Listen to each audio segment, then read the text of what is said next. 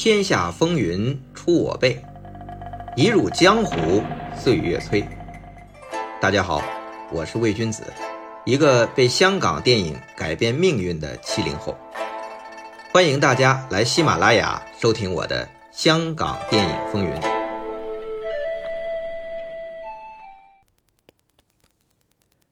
李小龙横空出世。一九七一年，《唐山大兄》打破香港票房纪录。一九七二年三月，李小龙第二部《精武门》上映，再创新纪录，票房达到四百万港币。在李小龙之前，香港最卖座的电影是一九七零年邵氏的《龙虎斗》，就是王宇。自导自演的那部是二百万，不到两年，票房记录已经翻了一倍，可见李小龙的卖座号召力和受欢迎的程度。那作为李小龙电影的投资方和制作方，刚刚创立的嘉禾也跟着水涨船高，邹文怀。不仅站稳了脚跟，也老大不客气的向自己的老东家、老牌电影帝国邵氏发起了挑战。其实啊，这种挑战从邹文怀离开邵氏就开始了。作为邵逸夫曾经的左膀右臂，邹文怀带着一帮邵氏旧部另立山头。还用独臂刀大战盲侠这种明摆着侵权邵氏的电影，明目张胆的和邵氏的新独臂刀打擂台，最终闹到邵氏上诉，邵逸夫和邹文怀亲自上法庭当堂对质。你说这李小龙的《龙争虎斗》还没上演呢，这边现实版的《龙争虎斗》已经不亦乐乎了。整个港台东南亚电影圈都在看热闹，目不转睛地盯着这场香港电影霸主的半决赛。论热闹戏剧性，这可比十年前国泰大战邵氏精彩多了。如今嘉禾有了李小龙，那真是如虎添翼，翻倍的连创香港的票房纪录。继《唐山大兄》《精武门》之后，李小龙第三部戏也正在筹划之中。这又是一个什么样杀伤力的核弹？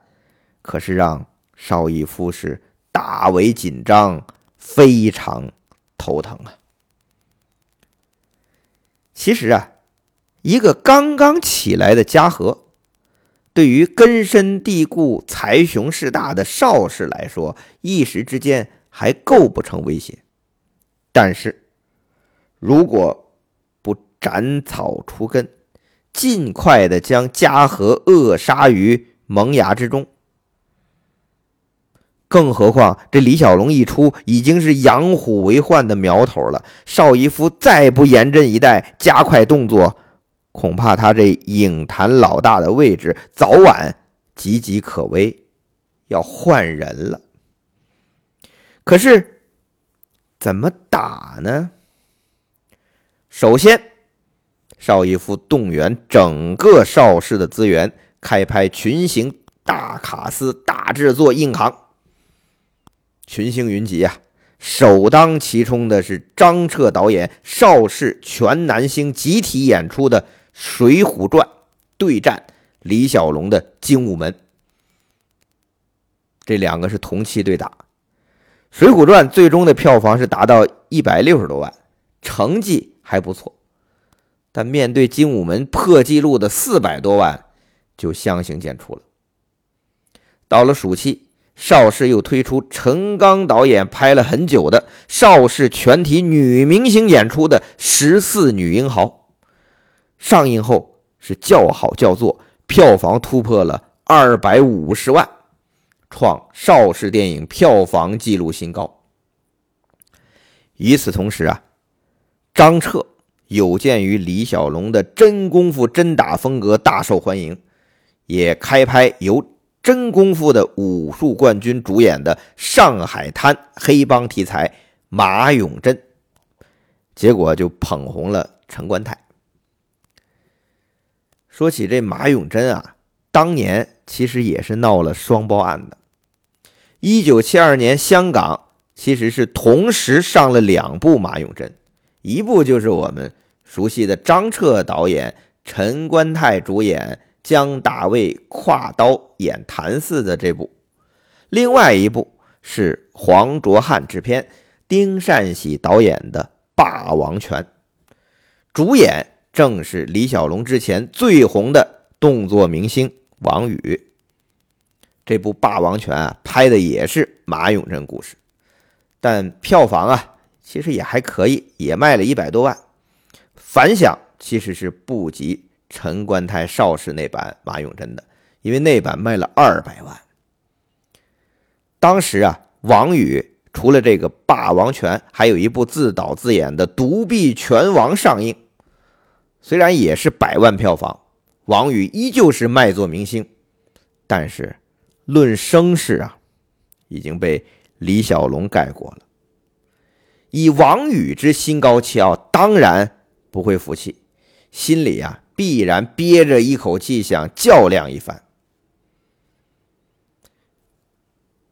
这独臂拳王啊，这里要说一下，是王宇自组的正明公司制作。也是王宇非常重要的一部代表作，当时啊，港台东南亚都非常受欢迎，影迷甚至已经涵盖了这个欧美。昆汀就是《独臂拳王》的铁杆粉丝，所以这《独臂拳王》啊，后来开拍了一系列续集，这片名比如说《独臂拳王大战雪弟子》啊，《独臂拳王打破楚门九子》。这楚门就是楚原，这九子就是楚原古龙武侠电影的九个主要角色，这是后话了。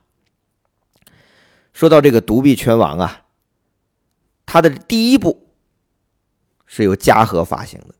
说起来，这王宇很讲义气，他离开邵氏之后，虽然很自由的去拍戏啊，去台拍台湾的一些独立制作，但基本上只要嘉禾叫他。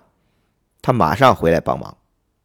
按照王宇的说法呀，他说嘉禾从创立开始，每个月给他一万五千港币，给了二十年。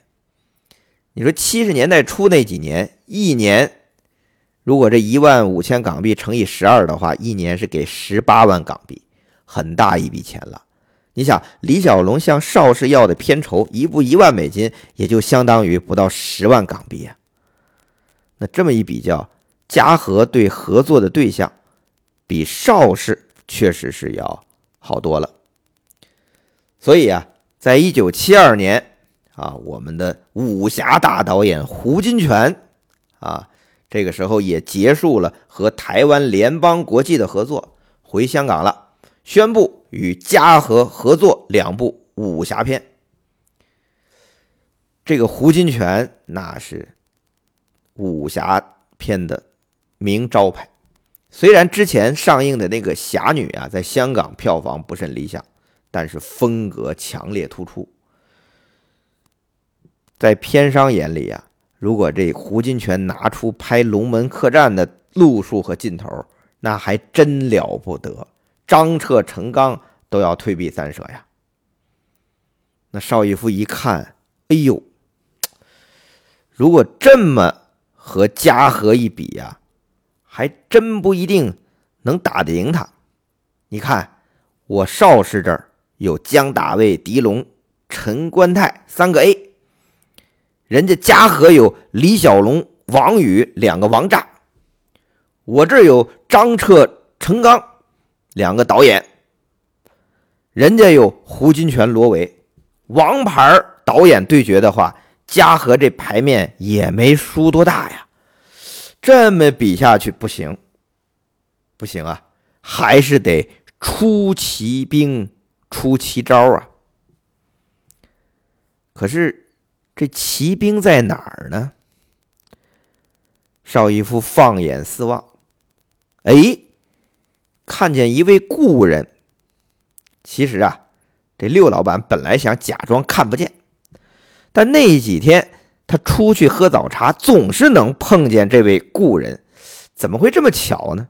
不会，不会这么巧。难道说，哎，这邵逸夫啊，有点回过味儿来了？说到这里，有听众问了：邵逸夫这位故人是谁呀？正是当年邵氏的叛将李汉祥。要说这些年啊，真伤到六老板的，李汉祥是第一个。邹文怀是第二个，也就是十年前，你说这一九七二年往前倒十年，李汉祥和邹文怀那可是邵逸夫的左膀右臂呀。谁料想，先是李汉祥倒反邵氏去台湾组建国联，然后是邹文怀叛逃自立门户成立嘉禾，都给邵氏造成了非常大的损失。这俩人都是让邵老板恨得牙根痒痒的人。后来李汉祥经营国联不利，不仅惨到丧失了自主权，更是被逼出了中国台湾省，几乎破产，下场那是相当的落魄。邵逸夫这些都听说了，听着都解恨呢。但是去年李汉祥回香港。居然没用多少成本，拉下脸来打人情牌，请了很多明星演出了一部小品折子戏《骗术奇谈》，结果票房狂卖一百多万。随后李汉祥又照方抓药，拼拼凑凑又拍了两部《骗术大观》和《骗术奇中奇》，居然也都非常卖座。所以说这李汉祥啊。不愧是奇才，在如此低谷，居然咸鱼翻身，赚了不少钱，继续住大酒店，挥金如土。这事儿也算影坛的奇闻异见啊！那邵逸夫当然有所耳闻，他心里啊，估计也挺佩服李汉祥，但是他也没当回事儿。不过呢，最近连续喝早茶，碰见这李汉祥。他就有点回过味儿来了，哪有这么巧啊？这是李汉祥故意等着他邵逸夫打招呼，这是在主动示好啊！这意思，邵老板也算明白了，李老黑呀是想重回邵氏啊。哎，有人问了，这李汉祥不是咸鱼翻身了吗？怎么还想回邵氏打工啊？你说靠，接着拍这些骗术小品不就行了吗？话不能这么说呀，靠两三部没本搭人情的骗术小品，那只是权宜之计呀，它是不能长久啊。靠这个想在影坛东山再起，怎么可能呢？而且之前李汉祥多么雄心勃勃。对电影充满了理想，但是经营国联惨败，教训一箩筐啊，惨痛啊！再说了，谁说穷不怕呀？实在是穷怕了呀！短时间是再也不敢做老板了。李汉祥现在就想靠一棵大树打工吧，所以。才放低身段来求邵逸夫，想重回邵氏旗下。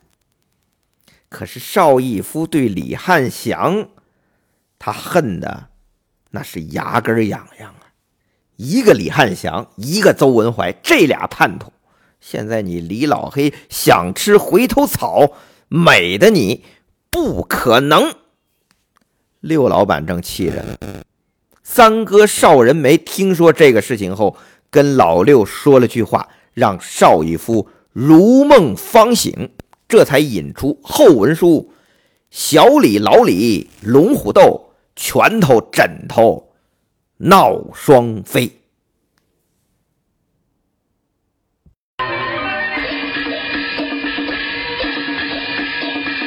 上一篇说的是小林广记。这一天再看一看《天书奇谈》呐，哎，《天书无奇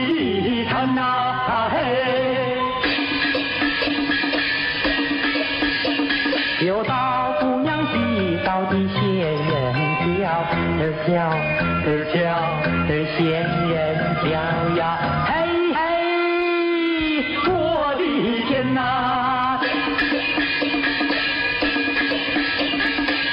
有片中片，也有天上天。只要您不想把天一占，他出尽八宝也骗不了您的钱呐，还骗不了你的钱呐。